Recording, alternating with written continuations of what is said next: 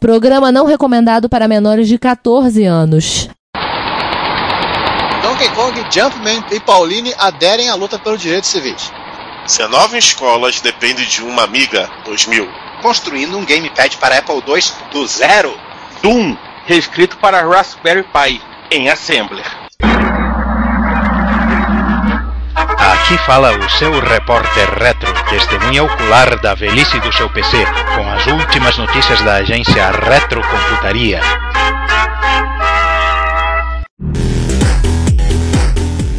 Dia, boa tarde, boa noite. Bem-vindos a mais uma edição do Repórter Retro, o único noticiário onde quanto mais velha a notícia, maior a manchete. Estamos iniciando a edição 006 agora. Não é, é read write do Unix, não é octal, é decimal mesmo. E nessa mesa que ultimamente teve uma súbita mudança de formato, é, estamos eu, Juan Carlos Castro. Eu, João Cláudio Fidelis. Eu, Giovanni Nunes. E quem mais? E eu, César Cardoso. Para variar, ah. deixado por último. Mas peraí, Juan, só um detalhe: 6 em decimal, em, em hexa e octal é o mesmo número. Tudo 6. Ah, deixa pra lá. É que se a gente cortasse em decimal, em octal, por exemplo, depois de repórter retro 7, viria um zero e não 8. É, e, e, e, sendo, sendo os direitos do Unix, a gente ia acabar dando direito para todo mundo de ler e escrever? Não, não. Vamos começar os trabalhos? Vamos. Vamos lá, começamos com o quê? 2015 das efemérides.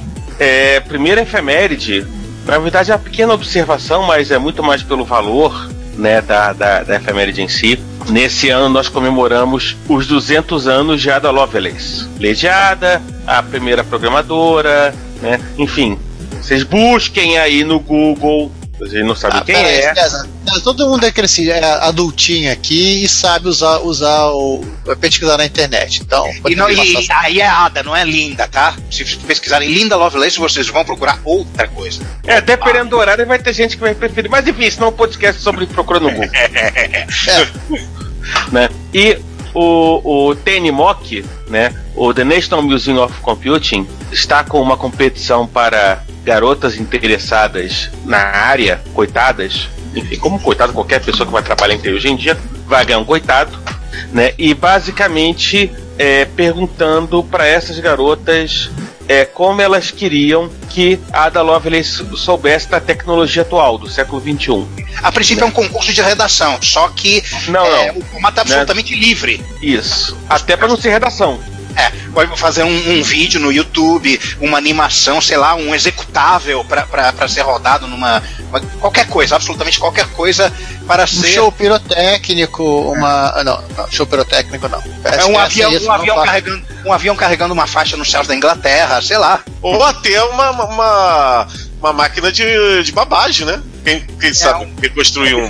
Uma difference engine, né? Exato. Mas eu não acho que assim vai ter muito tempo para reescrever uma, uma máquina diferencial. Mas enfim, o, o link está aí. É uma maneira bem simpática de homenagear os 200 anos da né, de Ada Lovelace, a primeira, a primeira pessoa a programar um computador na face da Terra. Antes de existir computador. Pessoa, não, que é. foi o primeiro computador da face da Terra, né? Aquele é, concebido pelo Babbage. É. Isso. E o principal é que a primeira, a primeira programadora e também tecnicamente o primeiro programador, já que não houve o primeiro programador, tá, gente? Isso. É, o, as mulheres chegaram na, na, frente do software, enquanto que os homens chegaram na frente no hardware. Sem duplo sentido, por favor. Aham. É. Depois, da linda, depois da linda Lovelace, eu espero qualquer coisa você, Juan. né? É, tá, Enfim, tá próximo, próximo, próximo. Próximo, próximo. É, que tal agora a gente falar sobre. Vamos continuar outra... com a menina, né? É, falar sobre outra amiga, literalmente falando. É, porque nas, é, fazendo involuntariamente parte das comemorações dos 30 anos do Amiga, foi descoberto um Amiga 2000 que está há 20 muitos anos controlando sem parar um sistema, o sistema de ventilação e aquecimento. Não, não, não. Não estava, né? Ele está. Ou, não, ele está, pelo que eu entendi na reportagem, tinha pifado. Não. Não, ele ainda está lá. É, a reportagem é que o pessoal está preocupado com como fazer quanto à inevitável e, e iminente morte dele. Ouviram falar em eBay? É. Bom, pelo menos ele tá ligado na foto aqui. Eles podem pedir ajuda do Rich. Sabe duas uhum. coisas, duas, duas observações sobre essa notícia. A primeira é que as pessoas se confundiram e deram que o computador está há 30 anos. Só que como o modelo do Amiga é o, é o 2000 e não o 1000, não tem como ele ter 30 anos. É verdade. Mas a gente está colocando. Sim, Doc Brown. ah, tá. Bom, Ah, tirando, tirando o capacitor de fluxo, e a outra coisa, e essa é assustadora, é que o monitor ainda é mais antigo que o micro. É um 1702 usados para acomodar 64. Sim, e a, a coisa mais bizarra, aliás, assim, eu pego- quando eu vi essa foto aqui, a primeira coisa que eu achei é que fosse aquele MSI da Sony. Muito parecido. E o legal é que é o seguinte, os caras estão ligando esse bicho no- na porta de vídeo mono do Amiga e na Exato. porta de intensidade. Você nem cor o bichinho tem, coitado.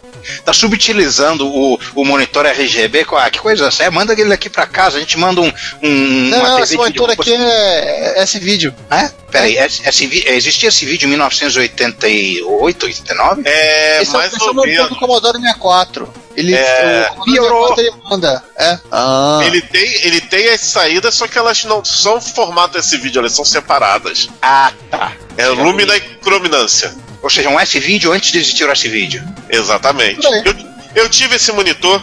Quando ele deu problema, o, o playback é, apareceu um furo no playback e eu não tô brincando. Meu Deus! Você, você usou até acabar. Literalmente. Pra quem não, não, não, não viu eu na MSX Rio usando ele, tem, tem, uma, tem uma foto no MSX Rio antigas que eu tava inclusive usando o, meu Sony XDJ nele. Ah, só procurar MS Rio 2005, 2006, vocês vão dormir até 2007, vocês vão encontrar esse, esse monitor aí. Vamos começar logo com a ação Hackaday? Vamos, certeza. Vamos, vamos, vamos lá, vamos lá. Vamos Olha lá, né? Você quer falar desse cara aqui? O que, que os caras resolveram? Eles, eles construíram um transceiver, é isso? É, sim, olha vamos, vamos retroceder no tempo. É, antes de Wi-Fi existia, que aliás continua existindo, rede com cabo, né? Aque- Aquele cabo que, que tem um conector que parece telefone mais, mais gordinho, que, vo- que você bota na, no, no seu micro para ter uma internet um pouco mais rápida que a do Wi-Fi. Tudo bem, esse- essa é uma rede local, LAN. Antes disso, as redes locais funcionavam com um cabo coaxial, que você, você ligava um conector em T na, na, na, na sua placa de rede, em vez do, desse conector que você conhece agora, e o cabo era uma coisa é, contínua que se ele fosse rompido em qualquer ponto, a rede toda ia pro ar. Não, existe, não, não era o caso de, ah, o cabo de rede do meu micro partiu, quebrou o conector, mas a rede continua funcionando. Não. Se um fosse embora, todos iam embora. E antes de- de- dessa situação, isso- Juan, Juan, detalhe, lembrar que esse cabo, para quem quiser visualizar na sua mente, é o cabo da, da televisão. É o fio da antena. não, ele, é, ele é diferente, ele é diferente, ele, é- ele é, um pouco mais, ele, é mais, é liso, é, É, ele é mais flexível, mas ele é tecnicamente um cabo coaxial. Igual Sim. da TV a cabo. Né, conceitualmente não é exatamente o mesmo cabo, mas é um cabo coaxial como o da TV a cabo. E antes de se usar esse cabo coaxial, se usava um outro cabo coaxial, bem mais grosso, com um centímetro de, de espessura, e o que você fazia na sua placa de rede era o seguinte: você tinha um conector DB, um número de pinos que eu não me lembro, que 15. DB15, você levava ele a um conector que vampirizava o cabo coaxial. Ou seja, ele, ele perfurava a, a, a blindagem dele e dois conectores se, se, é, faziam contato com o, com o miolo e com, e com a malha. Era, era um negócio tenso. Isso mesmo, criança. Vocês ah, mordiam o cabo de rede. Literalmente fazer um gato na rede. Ah, por isso que ele também era chamado de conector vampiro. Exato, exato. Usava o sistema Vampire Connector. Só pede pro co- conector hermafrodito da rede da, das redes Token Ring da IBM. E um insano resolveu é, recriar uma rede dessas hoje, no momento atual. Die. Engraçadinho o trocadilho que o Hackaday fez. The Lamb Before Time. Aí nós vemos uma, uma placa Ele que fez, ele um, ó, ele fez um adaptador é, USB para redes AUI, padrão AUI. Ele, É ele começou com um adaptador, ele começou com um adaptador USB para para Ethernet, né, para rede local, que termina num, num conector RJ45, aquele conector que é o de telefone mais gordinho que eu mencionei no, no primeiro passo da volta ao passado, e a partir daí ele fez um circuito, uma gambiarra gloriosa com conversor de nível e, e o caramba para levar ao conector AUI, que é aquele DB15. E que rede de, de, Dead Base, Dead Base 5 é esse que ele tem aqui? Então ele simplesmente quis reconstruir tudo do zero, foi atrás do, do- desse cabo coaxial mais grosso e, e foi atrás do. Não, ele construiu os conectores vampiros. Ele literalmente fez um transceiver. Ele Sim. construiu um transceiver. Aqui tem um transceiver que eu usei na foto, da Digi. Eu lembro desse, eu lembro desse troço aí porque eu tive uma tive uma Spark PX e a placa de rede dela era essa. E eu, durante um tempo, eu achei que seria uma ideia interessante botar lá na rede, caso ela estivesse funcionando, eu teria que comprar um bicho desse. E só tinha Wii mesmo na, na, na, na Workstation? Sim. Nossa. Isso aqui, o, o, os Macs mais antigos também só tinham a opção de AUI. A, a própria placa de rede, a própria placa de rede de Apple 2GS, Apple Talk, se não falei a memória, ela é a UI só. Aquela a rede de Apple é um troço assim. É o padrão, o padrão Ethernet, que foi criado lá no, no Xerox Park e mais trocentas outras coisas, ele nasceu desse jeito. E com o tempo as pessoas foram simplificando tudo bem, por mais que seja super legal você morder o cabo dos outros, não é assim que se, não é assim que se faz. É, mas enfim, enquanto o, os nossos ouvintes ficam tentando entender essa né, coisa do canibalismo né, de, de rede, né, esse canibalismo de rede, vamos para Itu? Para algo looks like Itu? É, é. Itu, e o Itu, a Itu americana aparentemente fica na cidade de Alameda, Califórnia. É, é o que acontece? Alameda, Califórnia tem o Pacific Pinball Museum e no Pacific Pinball Museum foi reconstruída né, uma, um simpático pinball chamado Galactic Dimension. Eu não acho que ele foi reconstruído, ele foi. É, não existia é. um, uma mesa com ah, esse layout. O cara é, resolveu fazer um pinball, mas ele resolveu fazer um pinball de. com. É, 3 por 6 metros. Esse pinball não dá para fazer tilt. Até dá, só você ter cinco amigos Se fortes. você for lá em cima do pinball, você fica tilt. é, se o Bruce Banner for lá jogar e, e, e, perder, ele vai ficar puto e aí, bom, e aí ele vai poder fazer tilt. Qual o tamanho da bolinha? É essa parte que eu gostaria de saber. É uma que Cara, vai machucar muito se bater no seu pé. Eu acho que se, eu acho que é o tamanho de uma bola de futebol, né? Não, ela tá é. no meio termo entre a bola de futebol e de tênis pelo que dá para entender pelas fotos aqui. Ah, uma, é. uma bola de bocha. Ou seja, dói, vai doer, vai doer, fim é. da história.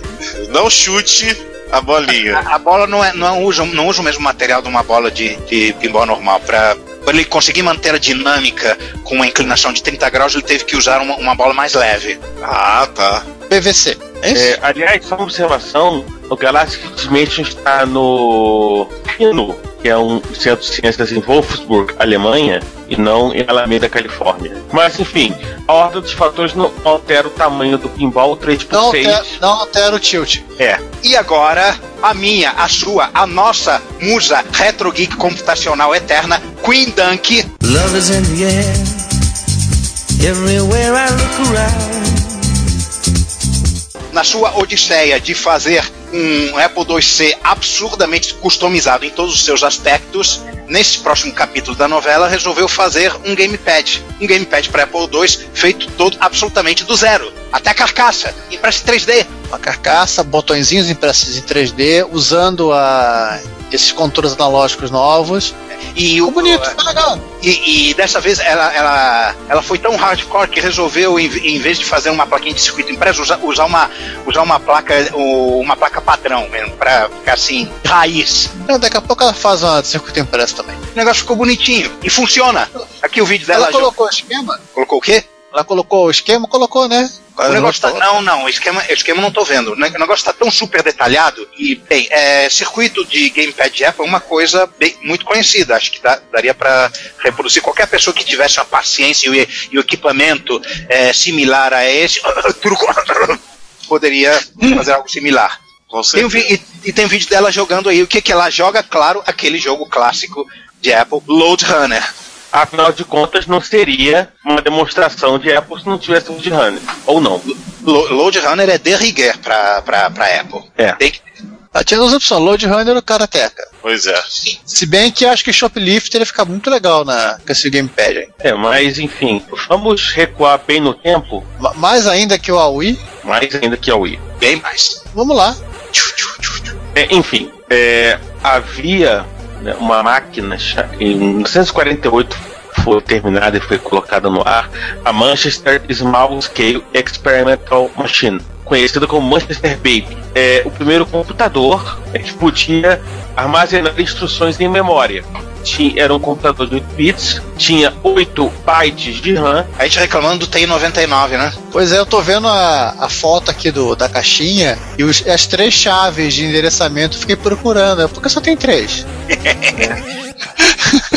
Não, E você enxerga a RAM toda é, em- na forma de luzes, de um grid de 8x8. Esse usava, devia usar aquela me- memória de, de William, né? Aqueles tubos de William. É, mas enfim, aí você pergunta, estão falando o que mesmo? É que um cidadão resolveu. Óbvio, né? Estamos em 2015 e tudo que puder ser é, reprogramado em FPGA será que tem FPGA. Então, É a regra 34 da retrocomputação. Se existe, existirá implementação em FPGA disso. exatamente. Chegaremos um dia no limite em que alguém implementará um FPGA em FPGA. Cara, deve ter. deve, deve ter um FPGA implementando FPGA. Nunca diga nunca. Pois é. Cara, ele consegue ser mais simples que o Alter.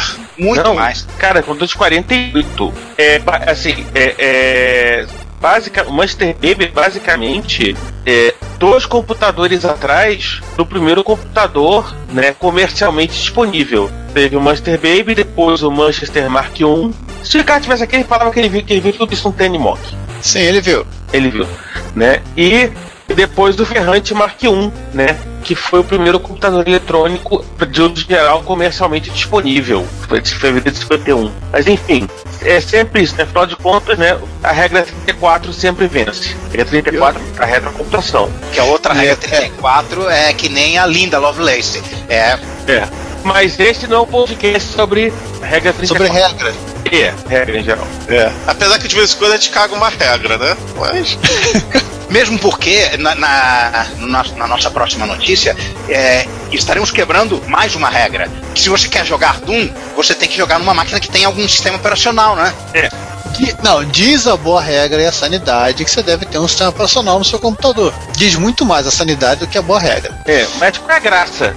Apesar que o Doom foi portado pra consoles, então. Não, mas eles também têm um sistema operacional. Super Nintendo? Também tem, tem a biozinho dele lá. É um Ah. sistema operacional. Só que um- alguns alunos do Imperial College of London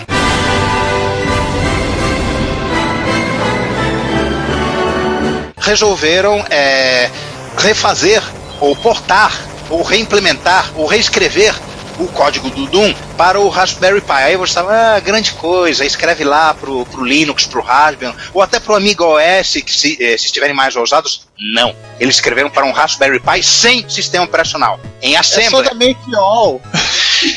programando pro hardware. Ou seja, gente, o Doom é o sistema operacional. Para quem tem alguma experiência em, em- em construir, é, montar um Linux dentro de um sistema embarcado com um Raspberry Pi, um Android, um MX da, da, da Freescale, etc., você tem o bootloader e o sistema operacional. Basicamente, em vez de bootloader, os caras botaram o Doom. Não, o Doom é o bootloader. Isso. Fim da história. Assim, antes que eu esqueça, 9.800 linhas de assembly. Nossa.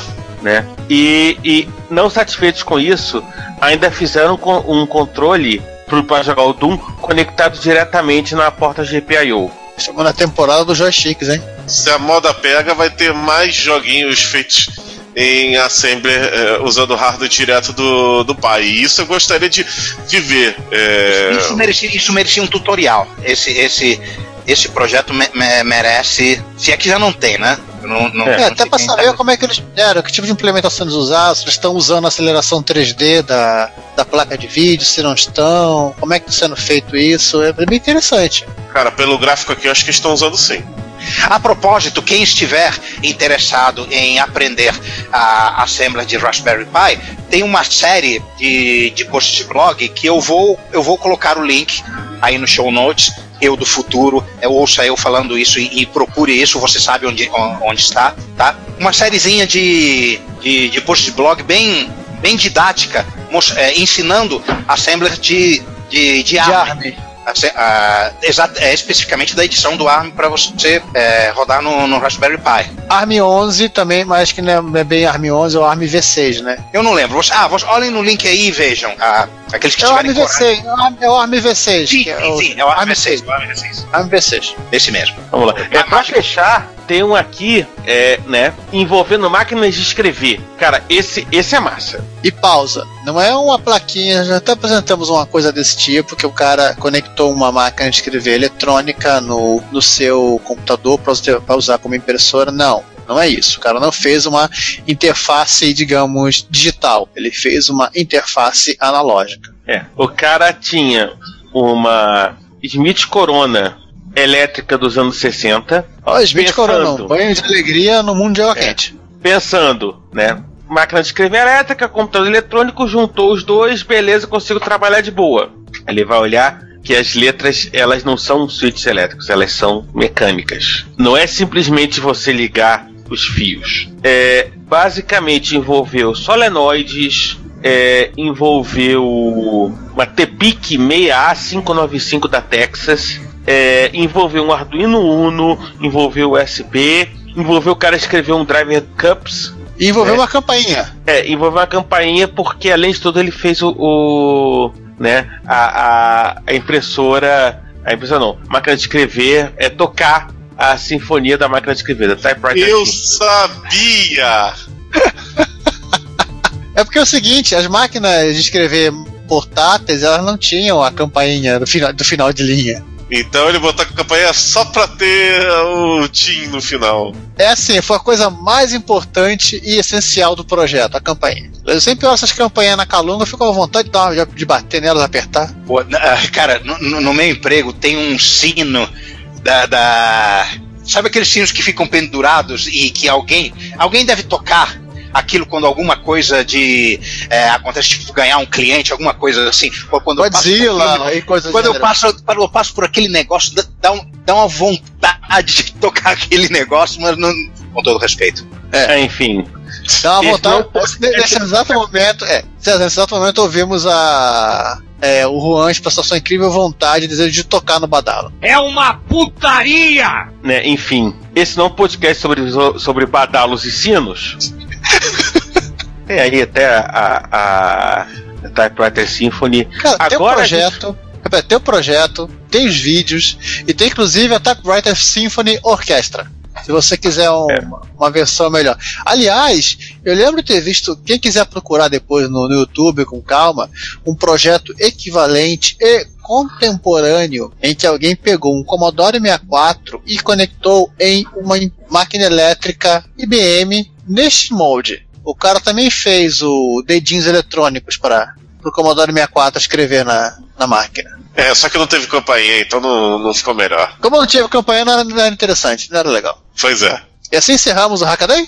Assim, Assim sim. encerramos o Hackaday. O que, que os Mano Passos estão fazendo? Brasil! É, cara, essa é maneira. A gente já falou no, no Retrocomputaria Plus, mas a gente vai falar assim mesmo porque, né? Problema é de vocês. Se vocês não leram Retrocomputaria É, a Plus, gente é chato. problema é de vocês. A gente acha legal quando fazem coisas diferentes e divertidas. E achamos mais legal quando os gringos ficam loucos com isso, né? Ah, Ó, Cara, é seguinte: basicamente a Tecnobytes é, passou junho lançando demos da sua placa aceleradora para Apple II, a Tecnowarp. E os Ela demos são um- bem bacanas. Nossa, fez o Flight Simulator ficar jogável. Pois é. Eu só não vi muita informação do tipo até quanto vai, qual é o clock que avança. E eu li uma informação, eu não, se não, não tô lembrado agora em que local, não foi na, no GIS, óbvio, que ela também contém uma expansão de RAM. Alguém pode confirmar ou, ou desconfirmar isso aí? Bom, se vocês quiserem mais informações, vocês podem perfeitamente entrar em contato com a Tecnobytes. Eles ficarão felizes em responder às suas dúvidas e sutilmente convencê-los a comprar uma. Sim, claro, sempre. Aí, ó, esquece da nossa comissão, hein? Sim, sim, claro. Opa, peraí, só para confirmar aí, vamos dar mais, maiores detalhes aqui. Ela tem, aumenta ah, o clock da máquina para 7 MHz, ou seja, você passa a ter um Apple II com 6502 a 7 MHz, e 512 KB de cache, ou seja, toda a memória da máquina vai para vai literalmente pro, pro cache, né? Você você trabalhar em cache, não em RAM. Então a aceleração é óbvia. E ela, para deu para entender, ela é uma adaptação da Transwarp 2, que era uma competidora direta da Zip, do Zip Chip. Isso é inclusive algo equivalente ao que foi fe feito por licenciado pela própria Apple no Apple II-C Plus. Que eles colocaram o 65602 direto com um clock de 4 MHz e um cache interno que eu acho que é de 64K. E assustadoramente no mesmo tamanho, no mesmo empacotado, no mesmo tamanho do chip do, do, do integrado do 6502, né? Temos mais mano passo ou podemos ir para As notícias que abalaram o mundo. Continuando em Apple, É, começando com uma nota triste, né? Na verdade, duas notas tristes que aconteceram é, quase ao mesmo tempo.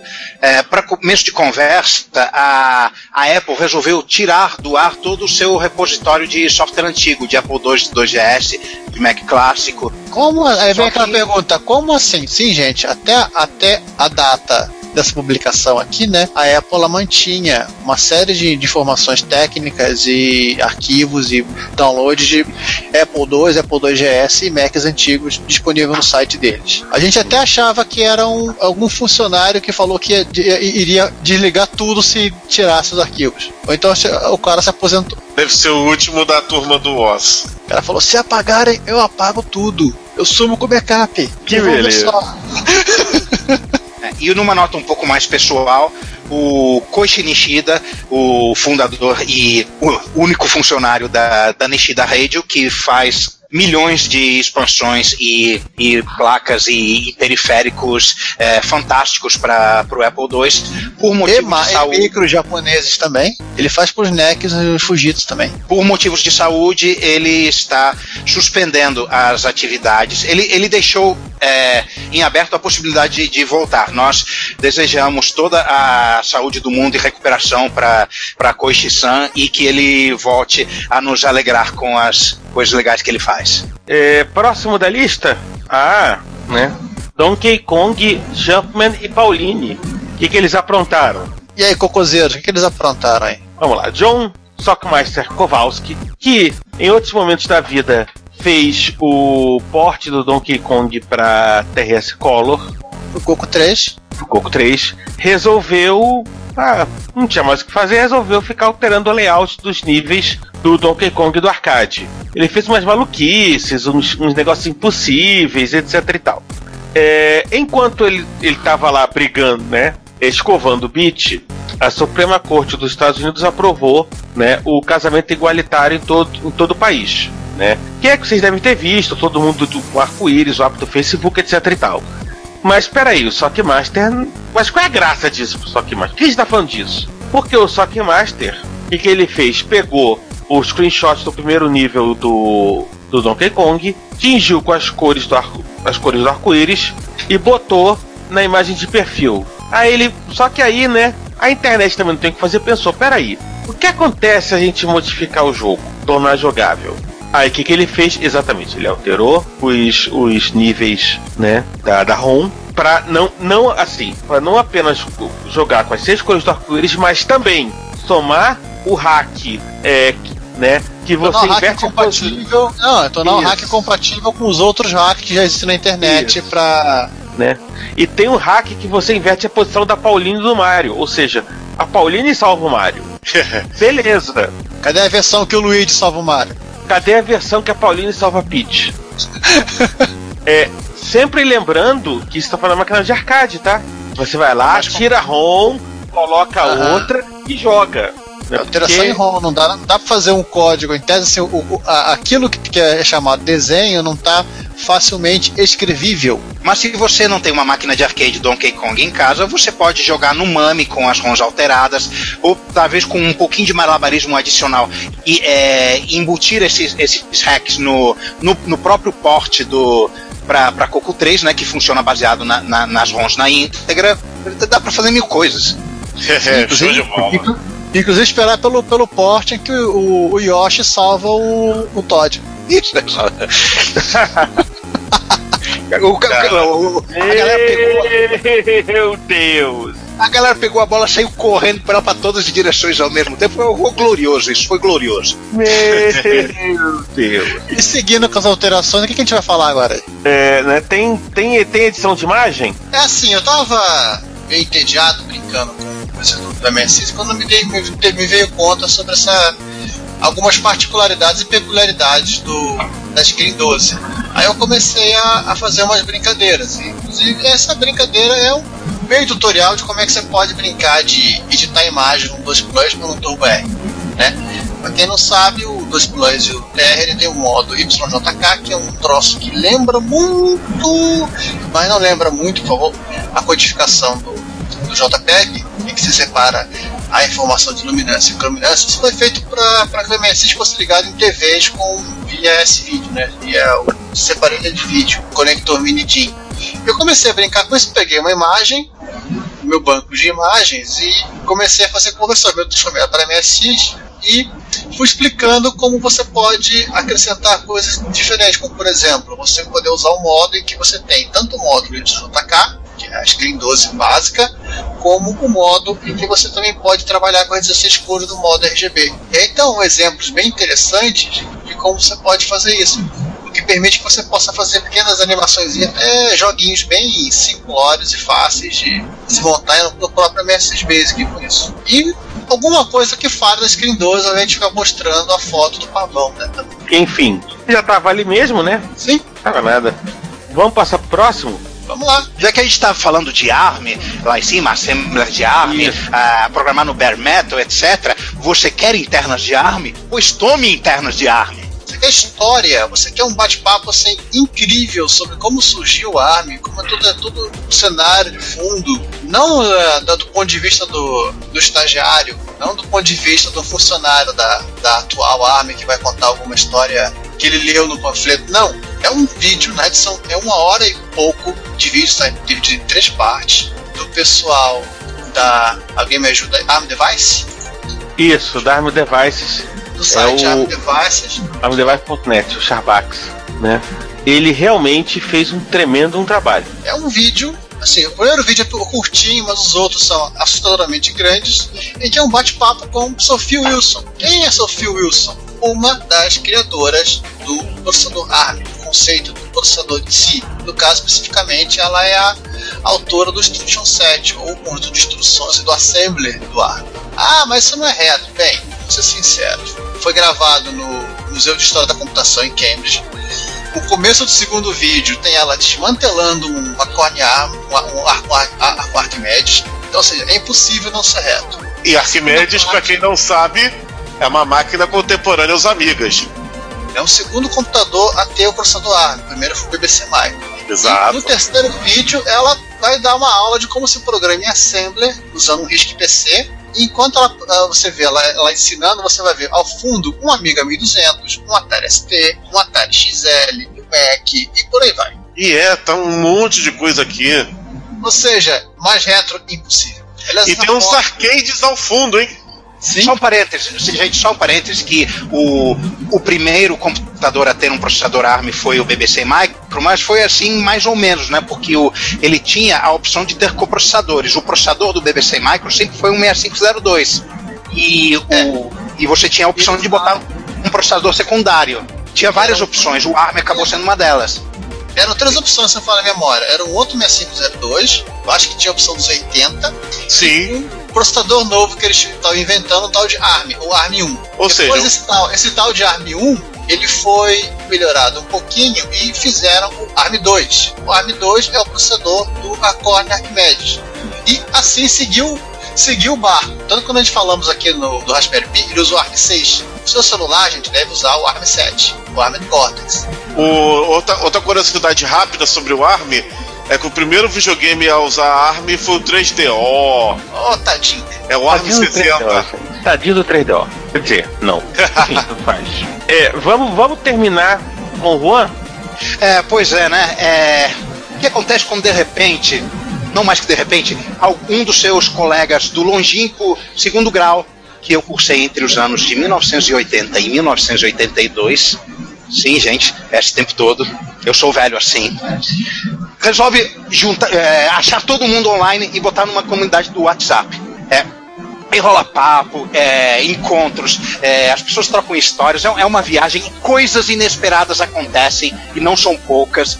E nós vamos falar de uma coisa inesperada em particular que aconteceu e como eu sou o protagonista e vou deixar aqui. É, vamos abreviar a história. O que aconteceu foi que o, no, sobre um conversa vai, conversa vem, alguém lembrou que tinha um telejogo em casa. Esse alguém lembrou, também que o Juan, outro cara que estava no grupo, curtia esse negócio de computador velho.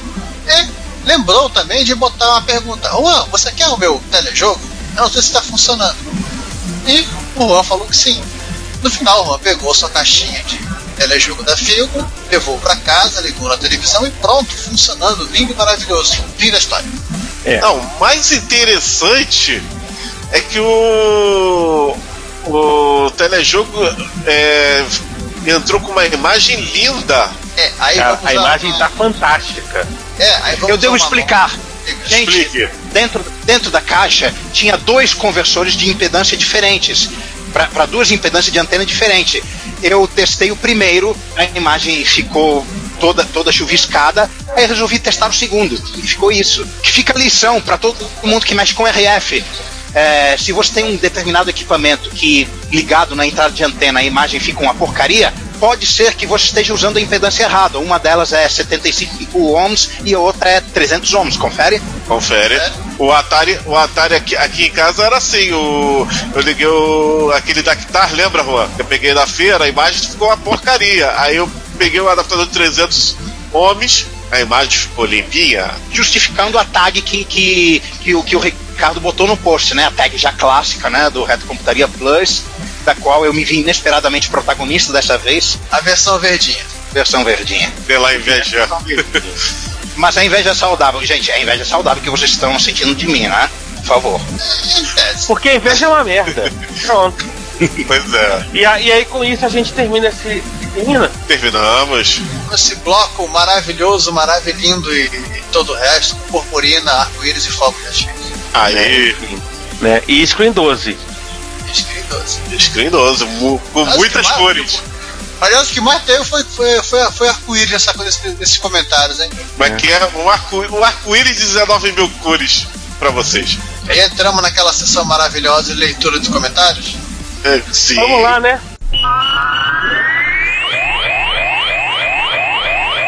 É, episódio 54 do C Atari ST, parte A.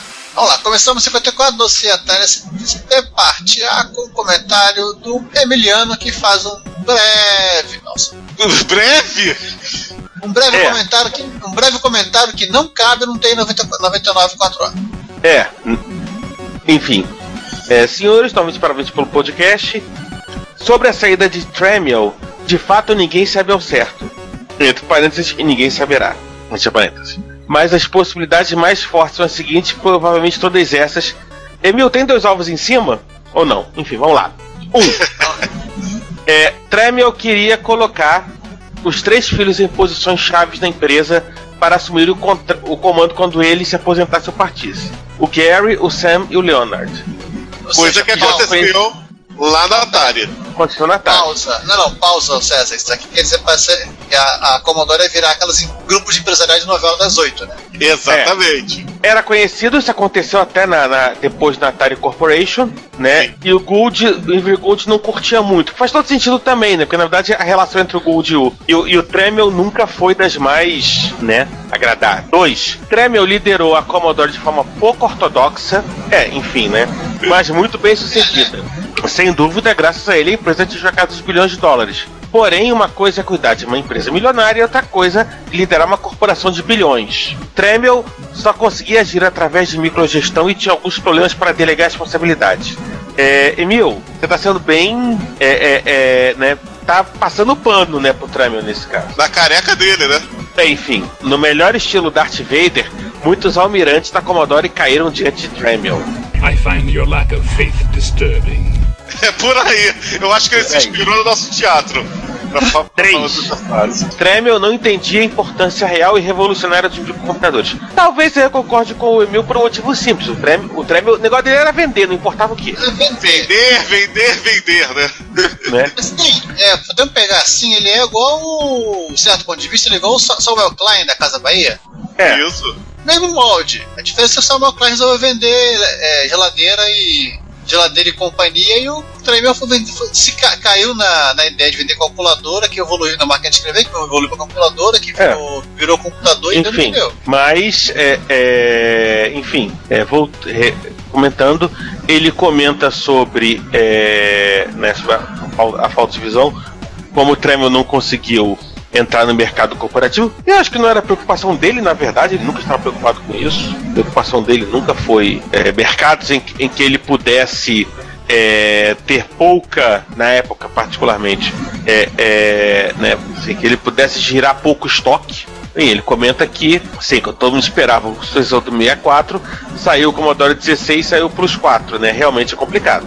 É, se bem que eu acho que isso aí, isso aí eu acho mais o, uma, um artifício para culpar ele para ele sair do que o contrário, porque depois disso a Commodore continuou fazendo as suas cagadas e, e, e, a casa não caiu de novo. Enfim, tem lá uma explicação tremenda do do, do Milton, uma série de coisas interessantes. Eu particularmente discordo, eu particularmente discordo da visão de que a Commodore é, deveria ter entrado no mercado corporativo, porque a Commodore para entrar no mercado corporativo teria que, por exemplo, tratar direito o seu, a sua rede de vendas, coisa que ela nunca tratou. E a Atari nunca tratou. A Atari Corporation nunca tratou. Nunca foi uma preocupação. É, a preocupação dele é: o produto se vendia, botar no, no, no grande varejista e vambora. É, Agora, sobre você... certos aspectos, acho que sim. O que aconteceria com a Commodore nesse caso, ela ia virar uma, uma SAN da vida e seria comprada, é. É, anexada para uma, uma outra empresa né, no decorrer do, do período. É, por que pareça, o maior erro da Commodore foi um erro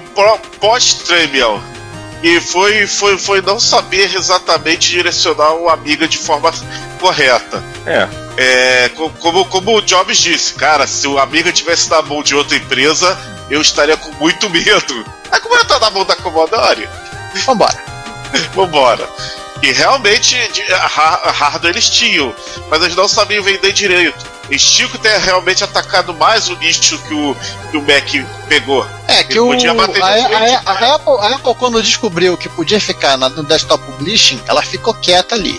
E fez o que, fez o que deu e o que não deu para que ninguém, ninguém se metesse. A Commodore ficou batendo cabeça procurando seu nicho. Quando ela achou o nicho, o nicho da vídeo produção, ela assim, ela foi meio infeliz, porque no final ela, ela, ela pegou um nicho que não, não tinha tanto volume. Né? É, que a coisa tava na, é que a coisa, que a coisa tava nascendo ainda.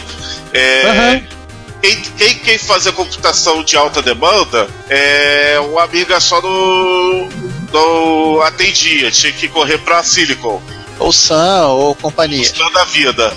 É, e o mercado que eles e por acaso era, era o, toda o Media Kit da Newtek, que é fazendo Media Kit muito melhor que a Commodore, para vender as toaster.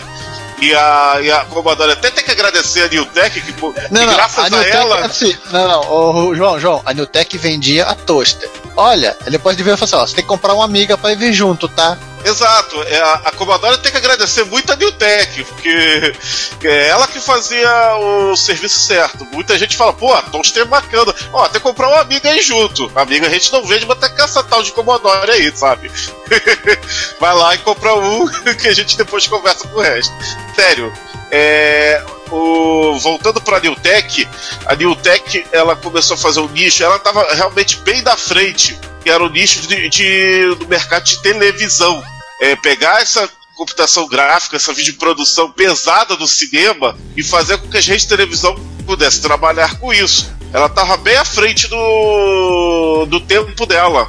Talvez se, se, se, se a, a Newtek é, tivesse a grana da Commodore e o acesso ao, ao hardware do Amiga, talvez a coisa fosse, fosse diferente. Tipo, se a Newtek tivesse grana para comprar para comprar Commodore ou, ou, ter comprado o Amiga da época antes da Commodore. Mas a gente tá falando de ou, coisa que não aconteceu. Ou, é, ou a desgraça suprema, né? A, a, a Commodore comprar a Newtek.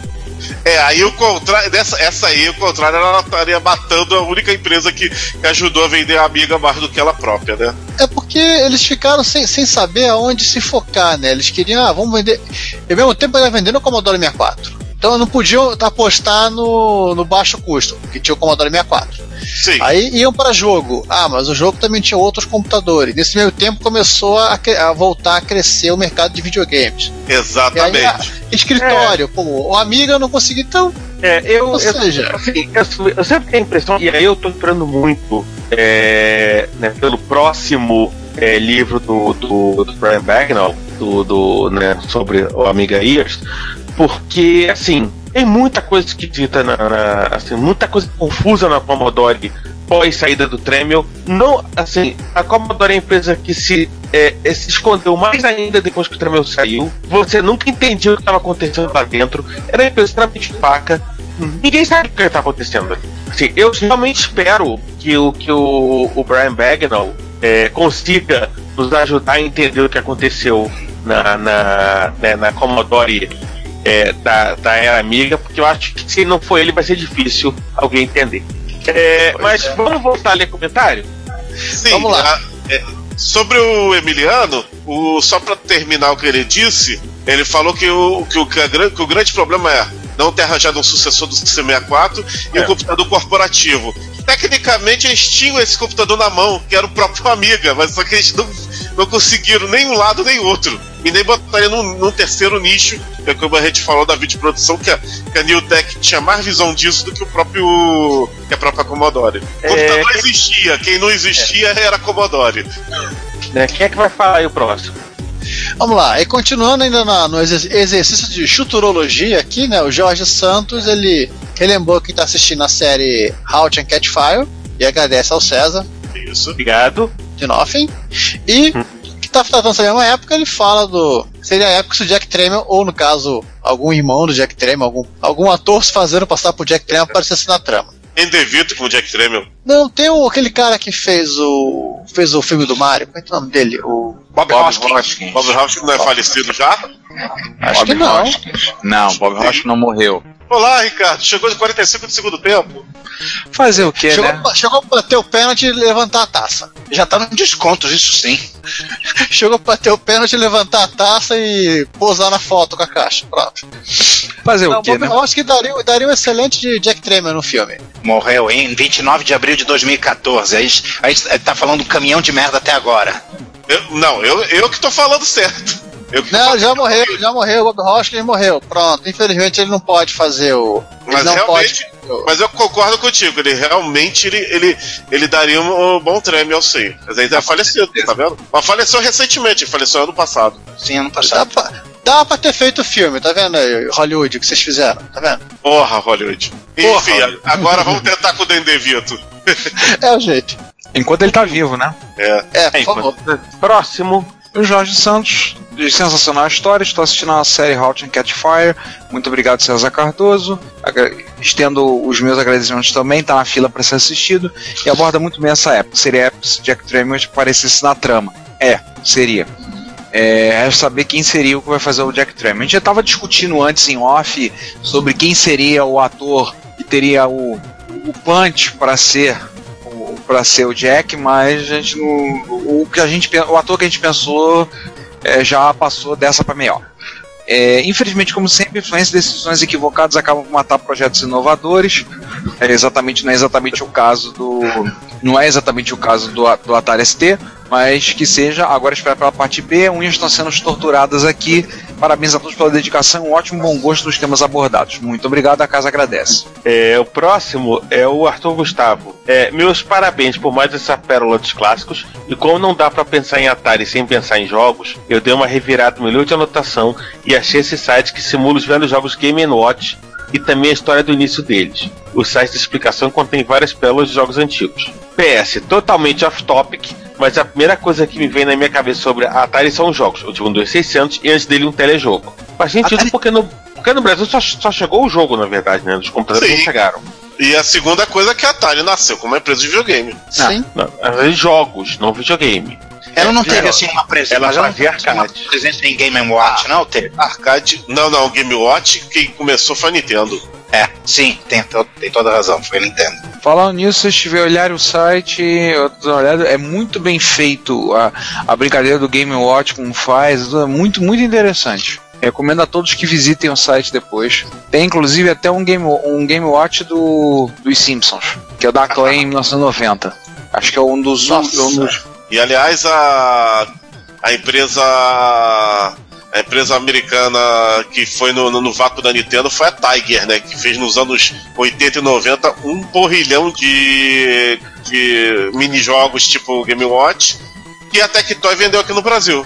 Os jogos Não, a própria Tiger. SEGA também, na SEGA também, né? É, a, Ó, Se- a SEGA li- licenciava para a Tiger e Ah. distribuía. Por Ó, isso que só- a Tectoy pegou.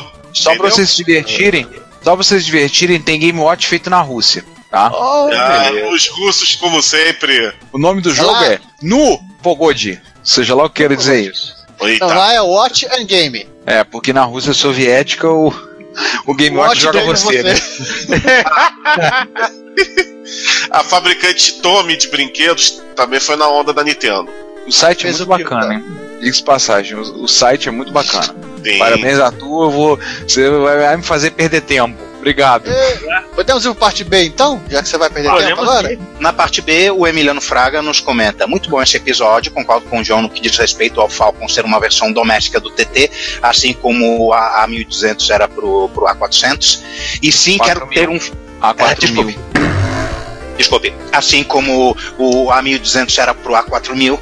E sim, quero ter um Fight Night nipônico. Mas será que um episódio dá conta? Ou serão, terão que ser dois episódios, um pros 8 bits e outro pros 1632? É, deixa, deixa eu responder essa ah, antes do, do, do- da, da resposta do Giovanni lá.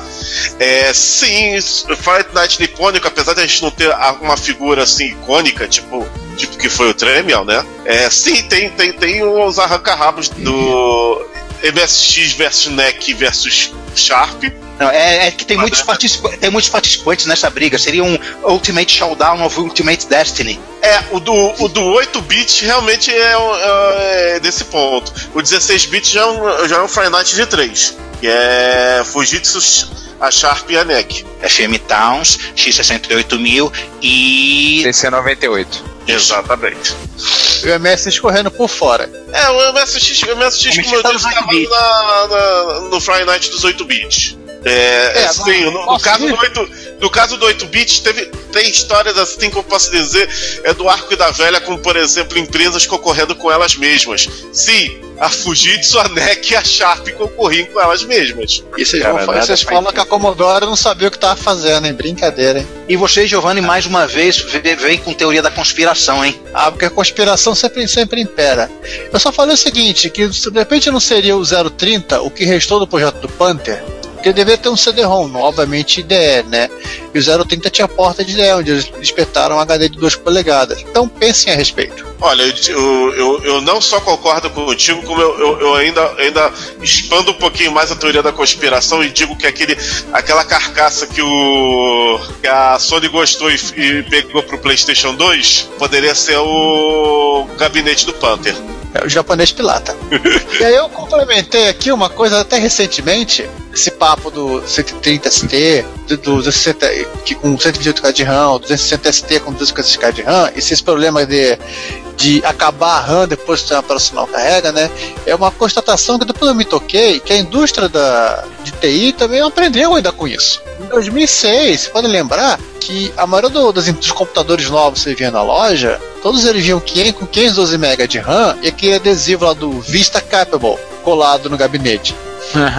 É, e, e o Vista pesado igual um tijolo e você com 512k de RAM. O que, que você conseguia rodar? Nada. Nada. Nossa, precisa de 1 GB para rodar o Vista. Um giga você tá sendo bonzinho. É Dois e olhe lá. Então, ou seja, ah, ninguém aprendeu ainda com essas coisas. Porque o, porque o, porque o, e, o Vista com- ainda assim fica se arrastando. O 7, que é muito mais otimizado, com 2 ele roda sussa. Agora o Vista 2 pra começar, e mesmo assim. Sabe como é que é? Ah, sobre o Atari ST o 260, uma curiosidade. É, apareceu no. no Mercado Livre! Mercado Livre! Mercado Livre. Um 260 ST. Alguém chegou a ver o preço? Porque eu não vi.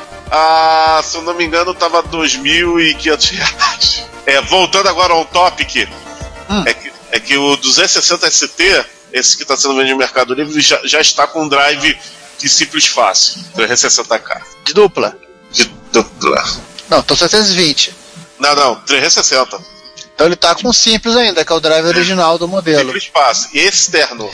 É, na- é, no- nesse modelo é só externo. O que eu me lembro, depois eu consegui, fui ler de- com calma as minhas anotações. O 260 ele ganhou 512k de RAM e você dá- continuava dando boot do, do TOS com, com disquete. Tiveram modelos que é do 130 que ele ganhou a- a- a- o TOS em ROM. E continuou também tendo mais uma expansão de RAM e continuou tendo 260, no caso 512 de RAM disponível para ele. Vamos agora falar naquilo que eu digo. Cara, que- 100 130 e 260 ST sem expansão, acho que não serve pra muita coisa, não. É, que eles foram a ideia original, né? Tanto que o próprio Amiga 1000 também era com 256k de RAM. Eu até- É e, um ano, é, e um ano depois, a Apple continuou a insistir com essa coisa e botou, vendeu o GS com 256k de RAM também. É verdade.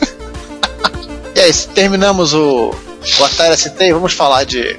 E comentar aquilo que eu falo que não é pra ser comentado? A primeira regra do repórter retro é que você não fala sobre o repórter retro. É. Mas, Exatamente. mas as regras a gente fala sobre o repórter retro. Né? Enfim. E o Giovanni tá. começa soltando um linkzinho para um jogo, por uma paciência para MSX, para MSX 2, né? É. É o Solitaire Royale ainda por cima. E da Game Ah, Art. Da Game Arts. Ele é, ele é- jogo ele é um jogo multiplataforma, ele é para várias plataformas japonesas. PC 88, MSX2, FM7, 98 e aí vai. É, Você sim, joga- jogo, jogo interessante. Você joga paciência. Cretina, pergunta cretina. Joga outra paciência além do Klondike? Que é a Acho paciência que tem, tem, mais não me parece Klondike, não. Não, não, eu vi que não é o. Klon- É, verdade, não é o Klondike, não. Se eu não me engano, É, acho que tem assim, mais a- um tipo de jogo no, no Solitário Ro- Royale. Tem É, mais... eu acho que eu já joguei esse cara, não lembro é que eu não lembro agora, e tá em japonês. O Solitaire é o nome genérico para o tipo de Paciência. partida de jogos, de jogos de cartas que você ou paciência, né, que você joga sozinho. E tem várias tem várias variações e várias variações e variedades. Vamos ser bem. Várias variações de variedades variadas. É, aquela que Ui. ficou mais conhecida no mundo por conta do Windows é a Klondike, Sim. que só, de, que só devia jogar no inverno lá na, no Alasca. Seguida de perto pelo Freecell. É, depois tem, tem Ficel, tem uma série, uma série de, de outros jogos. Esse de Meu pai, joga, meu pai joga com o Klondike ao quadrado, né? Já que ele joga com dois baralhos. É, e gente, eu já assisti esse momento. Cheguei na na casa do Giovanni muitos anos atrás, assisti o pai do Giovanni jogando, um ba- jogando com dois baralhos. Aí eu perguntei pra ele, você joga no computador, aqui é mais divertido. Vamos Tá, ao né? próximo. Vamos. É, mensagem do Max Ferreira. Saudações, fiquei angustiado quando ouvi que vocês pretendem fazer um cast sobre Gradius. É, é um angustiado bom, né, no caso. Adoro essa série, junto com Mario Bros. São as séries que mais gosto, gosto de todos. E sim, comprei meu PlayStation 2 por causa de Gradius, sim. O melhor jogo de navinha que já jo- joguei até hoje, concordo com você, Ricardo. Dentre todos os Gradius que mais gosto são o Nemesis 2 do MSX, Gradius 2 do, Ne- do Nintendinho, que acho que tem um dos melhores gráficos já feitos para o NES, e no Sim. topo, Gradius 5, como já disse, o melhor, se não o mais perfeito jogo do estilo feito até hoje. Aguardo ansiosamente o cast. Até mais. Ele já tá na nossa lista de promessas infinitas, né? Vai- Uma hora ele vai acontecer. Sabe se Ah, lá tá. Tá naquilo.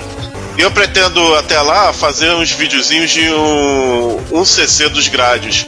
É, por enquanto, o único que eu tô afiado que eu consigo fazer um CC é do Gradius 1 do arcade. É, explique para as pessoas o que é CC, por favor. Ah, um CC é você É, o, terminar único o. CC que eu tô, o único CC que eu tô imaginando aqui é. é felizmente o, a- a- o podcast não tem cheiro.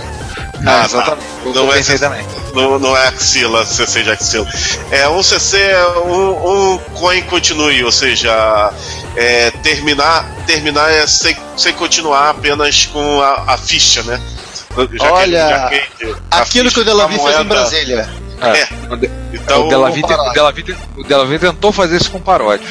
Só que o paródio- desligar o computador. O único, o único, que eu- único atual que eu, que eu, que eu, que eu treinei. Eu tre- engraçado, eu treinei ele indo pra algum evento do, do PSX que eu não me lembro, algum, algum evento de Jaú no, no, no, no PSP e, a- e até hoje eu não, eu não perdi a, a manha de fazer um CC no grade do arcade.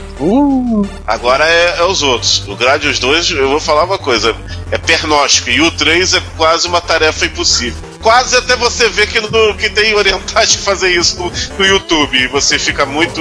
Usando uma única mão e com. e, e- de costas.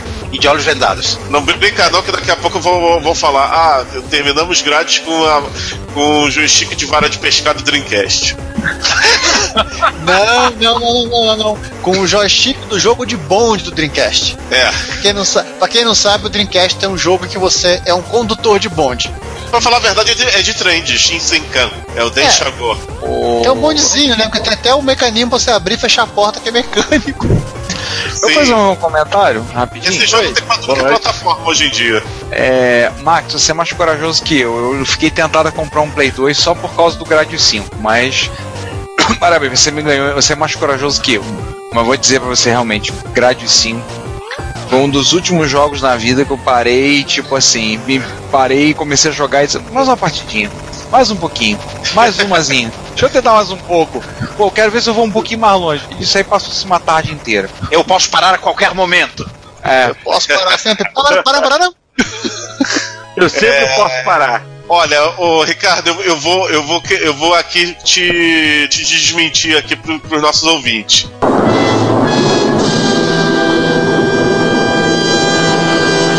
E lá no. Lá no canal 3, aqueles jogos de nave do Neo Geo, tu também se amarrou. Não, eu gostei, joguei, mas assim, o Gradius, o Gradius 5 foi uma, foi uma exceção que tava. O Play tava aqui em casa, emprestado de um amigo, e eu fiquei jogando e foi assim, assim, é, confesso, mas recentemente o último jogo que me prendeu assim, me fez, eu quero acabar essa porcaria, e eu não acabei até hoje, mas cheguei bem perto do final, é um jogo pro Oia chamado Nightmare Tower, que não tem nada a ver com nave, mas o jogo é extremamente divertido. Ah, sim.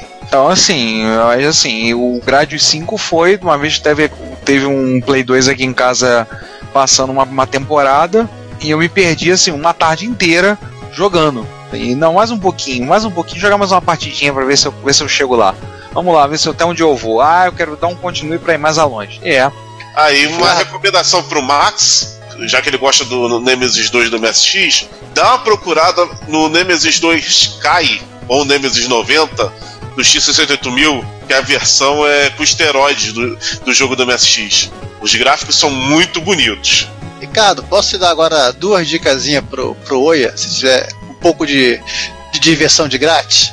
Hum. Procura nos jogos do Locomalito o Maldita Castilha, Ah, que esse é eu uma já tem. versão que é muito. Esse- E o, Ah, saiu pra ele também? Do... saiu. É um dos primeiros jogos que eu botei no E, Mordida E o. Gaurodan, já jogou? Não, Gaurodan não. É muito divertido, eu acho que você é um monstro e tem que destruir as pessoas. Que isso? Esse eu não conheço. Eu vou acabar. Eu tô quase comprando Imagine, é, imagine, imagine jogo de, de é, filme do Ultraman, né? Que, você, que um ovo radioativo explode uma, uma criatura, um gamera da vida. Você é o gamera. Uau. Você tem que destruir a cidade, matar as pessoas, destruir os navios, os helicópteros. Matar o Ultraman também? Só não sei se tem Ultraman no final. É que eu sou um pereba e não consegui passar da terceira fase ainda. Ah, eu vou procurar esse depois. Eu vou. Eu tô, eu tô quase comprando o Cinemora. É que eu tô ligando muito pouco o E, mas tô quase comprando. O jogo é muito bom. Muito bonito que eu joguei. Vamos passar para o próximo comentário? Vamos lá. Vamos lá. Uau! Eita, uau. Os comentários do comentário do Sérgio Augusto, Vladivostok. Vlad- Vladivostok. E aí, deixa eu fazer uma leitura em corte. Eles vão acender 120 velhinhas para comemorar tantos aniversários. Ele concorda comigo sobre o MSX2, que é o que mais, um dos modelos que mais atrai no, nos 8 bits, mesmo começando com o Expert transformado, com os primeiros kits do Cachano. E ele comprou um TR, parabéns pelo bom gosto, na esperança de poder fazer algo interessante com o R800 um dia. Ostentação seria se tivesse um GT. Ostentação e jogar dinheiro fora. É, pronto, agora, agora, agora, agora, Agora você você- quer. Agora você- os fãs de GT vão, vão querer a minha cabeça num prato, né? Sim, num prato de plástico do Habibs. O- Estou na tentativa de completar minha coleção de grádios, mas infelizmente alguns itens subiram tanto, por isso ficaram praticamente impossíveis de ser adquirido. É, e-mail manda um joinha pra todo mundo. É, filho, fazer o quê? É, as coisas. O japonês abriu o olho. É, Gostei de saber que tem a versão pro 360, Automédio X, Automédio G, que me pareceu impressionante, vontade de comprar o, conso o console. Já vi algum tempo jogando a versão de arcade no MAME, decidi correr atrás da placa do meu, mas não encontrei nem vestígios dela. Placa de Olha, arcade- deixa, Tá eu- deixa, eu, deixa, eu- deixa eu responder essa pro Sérgio. Olha, lá. o Otomédios ele usa uma placa da Konami, eu esqueci agora o nome dela, que ela é baseada em PC, ela é como se fosse a Taito Type X. elas não são muito, como posso dizer, elas são Durável. bem raras. Não, elas são bem raras no, no Ocidente. É, e vou, vou, vou ser franco pra você. Boa sorte se você for procurar a placa do Octamédios. Eu recomendo você realmente fazer o esquema de comprar o Xbox e o, e o- e o joguinho, é muito mais barato. Porque o. Aí as, as placas de arcade dos, do- dos, dos outros paródios são um pouquinho mais fáceis de achar, mas mesmo assim são, não são muito fáceis. Lembrando que, que lembrando que eu não sei no caso da Konami, mas tem, existem placas de certos fabricantes que elas adoram se suicidar-se. É, Leia-se a Capcom, CPS Dash e A2, as systems é, 16, 18 para frente da SEGA. Então é o que faz dessas placas ainda ficarem cada vez mais raras e mais cobiçadas. Acho que a Konami também deve ter adotado alguma sacanagem dessa, porque parece que as placas da Konami sumiram. do- aqui do- ah, pelo menos aqui no Brasil, né? Enfim, Aí, É o, boa é o sorte. circuito que sai fumacinha quando o cara, o cara zera, né? aí, Fora- Fora que a Konami GX, que é a placa do Gradius 1 original e do, e do Team B, ela usa aquele Bubble System, né? Que é aquela rondela em forma de bolha. Eu não sei se aquilo ali tem durabilidade, se ainda. A memória de plástico de bolha, só estourava as bolhas. Não, é- cara, Eles vão, pa- eles vão parar de fabricar aquele plástico, não me lembra, não me lembra disso.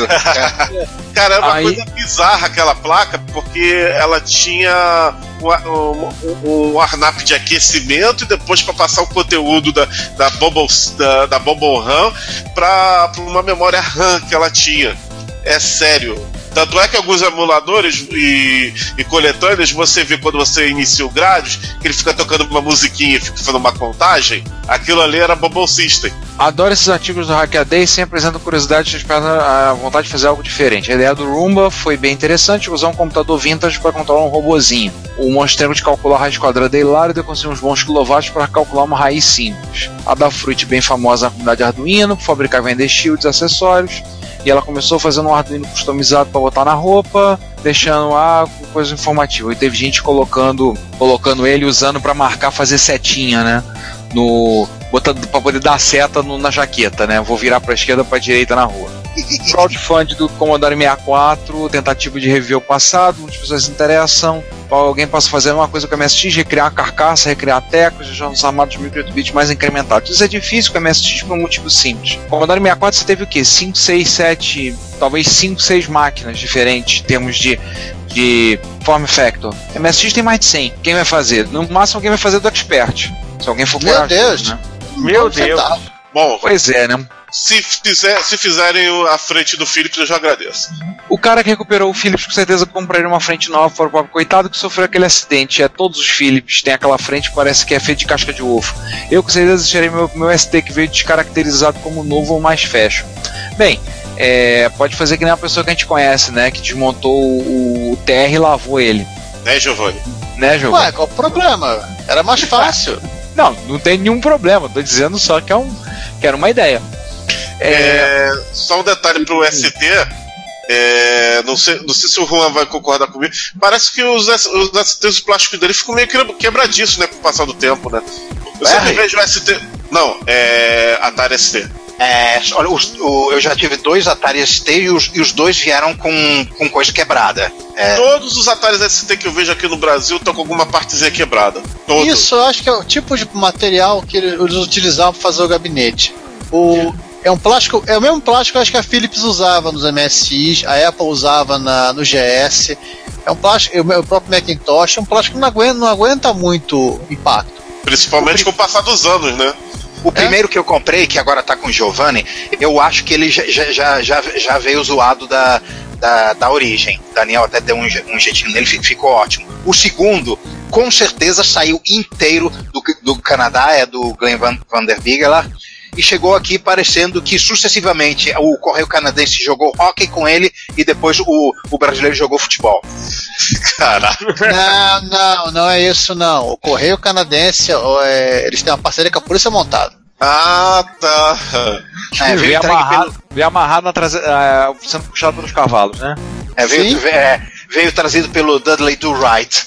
E aí ele continua o comentário, o Rudolf começou a escrever o blog, mas parou. Pô, Rudolf, qual é? Precisamos incentivá-lo a escrever mais. Eu tenho que voltar a programar um pouco em Assembly para poder mais relembrar de coisas que já esqueci. Nunca tinha programado em Pascal para MSX, vou me aventurar quando tiver um tempo. Pascal é uma linguagem legal para se programar no MSX. E ele lembra que ele não esqueceu da, da- do painel traseiro do Expert 3. Que bom, um dia isso sai. Tenho fé.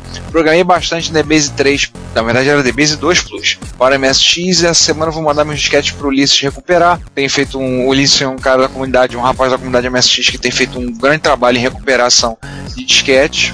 Se eu não me engano, ele já tá. Os disquetes já estão na mão do Ulisses, ele já está recuperando. É, quem sabe consigo pegar o que já tinha sido feito, já feito e tinha, estava perdido nos biscoitos magnéticos. Os disquetes estão se vingando. Espero que não aconteça comigo. Deve ser, devem, ter- devem estar se vergando, talvez, não? O cagão do Edson Figueiredo conseguiu pegar os bicos no meio da semana, quarta-feira, se eu não me engano, passei na loja no sábado anterior, não tinha nada. É um rabudo mesmo. É, quando é pra ser, não tem jeito. Parabéns por mais um ótimo podcast. Falar em massagear o ego, o meu não foi massageado. Vocês esqueceram meu singelo comentário no Repórter Retro número 4. É, comentário grande é complicado para. Tem algum. E ele me pergunta se é algum LD repetido. Não. E aí ele na completa dizendo: Que pena se pintar algum repetido que não queira, avise. Cara, se não tiver o que eu não quero, vai ser difícil. Já programei muito em Pascal, no MSX, já já irei meter as caras. Muito bom. Infelizmente, sem razão, o modelo de MSX inviabiliza um crowdfunding para tuná-los. PS2 já tô com dois, um Slim desbloqueado e um FAT desbloqueado que veio do Maluf, não o político, o que roda tudo do HD. Pensa na jogatina. Hum. E aí, vamos à sequência de comentários. Começa com, com o Gustavo Ribarsic comentando sobre o campo dos sonhos. É Aqui por não entendeu não tem o campo- mais MSI na Santa Efigênia. é, o cara só ele tem mais de 100 MSX. Eu expliquei pra ele que não, a maior parte ele importou do Japão. Isso é o que é o mais assustador. Só não é mais assustador que a dívida dele nos cartões de crédito. Não, a dívida não é assustadora, é obscena. Né? E o Jorge Santos pergunta se há alguma possibilidade dele expor a coleção em alguma Retro Rio. Eu falei pra ele que isso é altamente improvável, pra não dizer quase impossível. Vai monopolizar a Retro Rio, você quer já aquilo tudo. Não, mas. Mas aqui, ó, primeiro comento, primeira coisa a lembrar é assim, cara, é, o Werner não, tá, não tem dinheiro hoje em dia nem pra comprar pão. Isso, das palavras dele. fome, mas ele compra Cheirou um pouco, não? Não, eu tô falando isso porque numa conversa num e-mail pessoal com ele esses dias ele falou isso. Ah, tá. Ele tá sem dinheiro pra nem pra comprar pão. Só quem exagerou foi ele. É, falei, o Werner mora em Bauru, interior de São Paulo, a Retro Rio no Rio de Janeiro. Para trazer a coleção, além de ele ter que pagar, ter que se pagar transporte para ele, tem um Caminhão. alto, é, o alto de trazer os micros. A melhor chance de ver isso é ir a Jaú, cidade próxima a Bauru, em novembro próximo para o encontro de usuário de MSX. Aí, dependendo do que couber no Corsa que o Werner tem, ele vai levar. Ele tem um Corsa e um Celta. Então Não lembro. vai caber muita coisa, não. Não, um Celta, é um Celta, é um Celta, é um saltinho. Pior, é um Celta, é um Celtinho. Não vai caber quase nada. Aí a o- melhor forma é você chegar e, falar, e ir na casa do, do Werner. Na verdade é o seguinte, acho que o Werner deveria fazer um encontro MSX de Bauru, pegando a ideia aqui do, do Sérgio Vladivostok, né? Opa, é. Pôr na coleção e para cada um que for, pode pegar um MSX para levar de recordação. Mas com certeza vai ser o evento mais visitado de todos os tempos. vai todo mundo bater e correr, né? É, Que nada, é, pra, pra fazer um negócio tranquilo é só amarrar ele no banheiro. O, ah, não sei, cara. Capaz dele conseguir sair do banheiro. Conseguir desa- se desamarrar e sair do banheiro. Pode, Não, não, pode não. Dar, dar na minha, dar na minha cara, mas não bota a mão no meus MSX. é que o Werner vendeu o banheiro também. Ah, é vendeu o banheiro verdade. comprar um MSX. Não, ele, ele não vendeu o banheiro, ele vendeu só o interior do banheiro, a pia privada por, pra, pra caber em MSX lá. Pois é. O chuveiro ele espera, ele espera chover pra tomar banho, né? E como ele, e, e como ele não tem mais dinheiro pra comprar comida, ele, não- ele, ele, ele não precisa mais cagar, né? É, Não precisa de Ele privado. não, usa, ele não usa mais a privada, né? Como tem dinheiro pra comprar comida. É, vamos ler então o último comentário do Hernandes. Isso, ele, ele nos vem com um tratado sobre cheiração de estanho.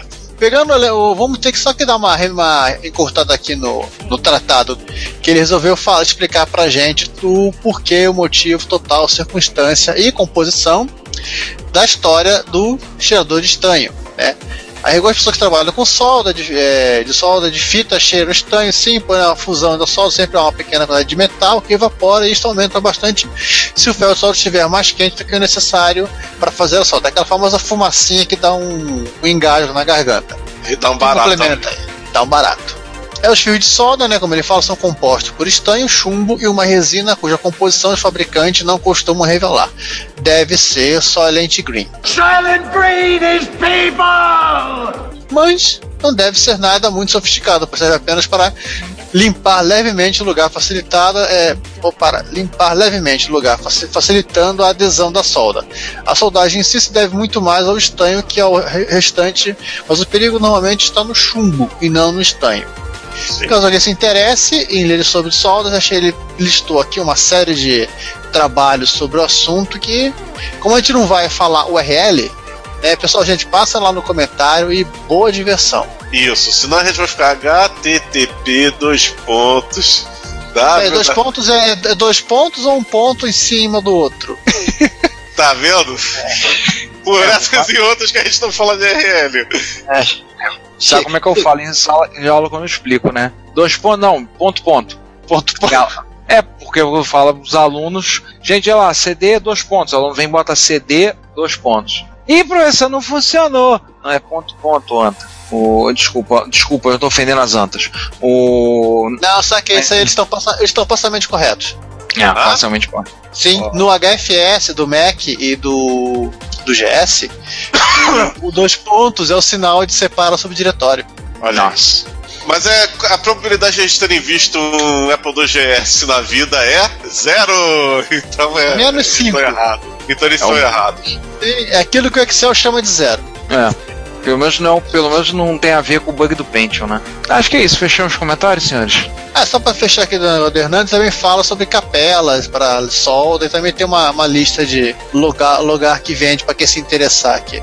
E que, inclusive, uma das capelas chama-se CP500. É, faz sentido. É nada a ver com o Júnior, Júnior Capela, nosso, nosso amigo de Monte das Cruzes. Não, não, por gente, não, não inventem de soldar em cima do capela, ele não vai gostar. Não, pior, é soldar o capela dentro de um CP500. ai, ai, ai. Olha que dá espaço, hein? Gente, vou fechar, vou fechar, vou fechar, vou fechar aqui. Gente, acabou, acabou, acabou. Então, então encerramos, vamos lá. É, é. Cerimônia de encerramento oficial. Acabou, né? Chega, né? É, chega. Chega. chega. É, então, gente, com isso encerramos mais um Repórter Retro. Obrigado por mais uma vez nos ouvir e nos aguentar. Estaremos de volta daqui a uma semana ou duas semanas, dependendo de quantas semanas tem esse mês, com a próxima edição do Retro Computaria, que é sobre. Não sabemos o que, que é, sabemos sim mentira, mas não vamos dizer. E isso aí, gente. Tchau, até mais. Porra, você acabou de contar nosso segredo, que a gente sempre sabe qual é a próxima pauta. Pô, sacanagem. A gente sabe mesmo porque sempre me contaram, pô. Não, mas é uma situação excepcional que dessa, dessa vez o, o, o Giovanni usou um mico um pouquinho mais rápido, que, que é o Atari ST. Ah, tá. ah, enfim, né? Eu pensei que ele tinha caçado no Não, mas, não, mas peraí, a gente não tinha feito no, no, no que tava bugado o programa? E não, o ele, ele deu, não, não, ele deu, a, ele deu a pauta. Vamos falar sobre bombinha, bombinha, bombinha, bombinha. E o Atari ST que o, que o Giovanni não usou não foi aquela primeira versão com só 128K? É, você deu bombinha, bombinha, bombinha, bombinha. Eu não sei nem que, que assunto é esse. Gente, cheguei, cheguei, cheguei chegando e tô saindo, saindo. Cheguei no final e vambora. Fui. Tchau. Bom, tchau. Povo, é, até a próxima aí e se vocês já sabem, no próximo Repórter Reto com mais notícias quentes de ontem e de anteontem. Mais notícias ou boas notícias ou mais notícias? Mais notícias. Ah, e... é. Então, gente, até mais e até. Ah, fiquem com a musiquinha, o musiquinha de encerramento aí, tá? Tchau, tchau. Eu sou Laércio Vasconcelos e você está ouvindo Retrocomputaria. Se você quer enviar um comentário, crítica construtiva, elogio ou colaborar com as erratas deste episódio, não hesite. Faça. Você pode falar conosco através do Twitter, no usuário arroba retrocomputaria, pelo e-mail retrocomputaria.gmail.com ou colocando comentários no post desse episódio em www.retrocomputaria.com.br. Lembre-se sempre do que dizemos. Seu comentário é o nosso salário. Muito obrigado e nos vemos no próximo podcast.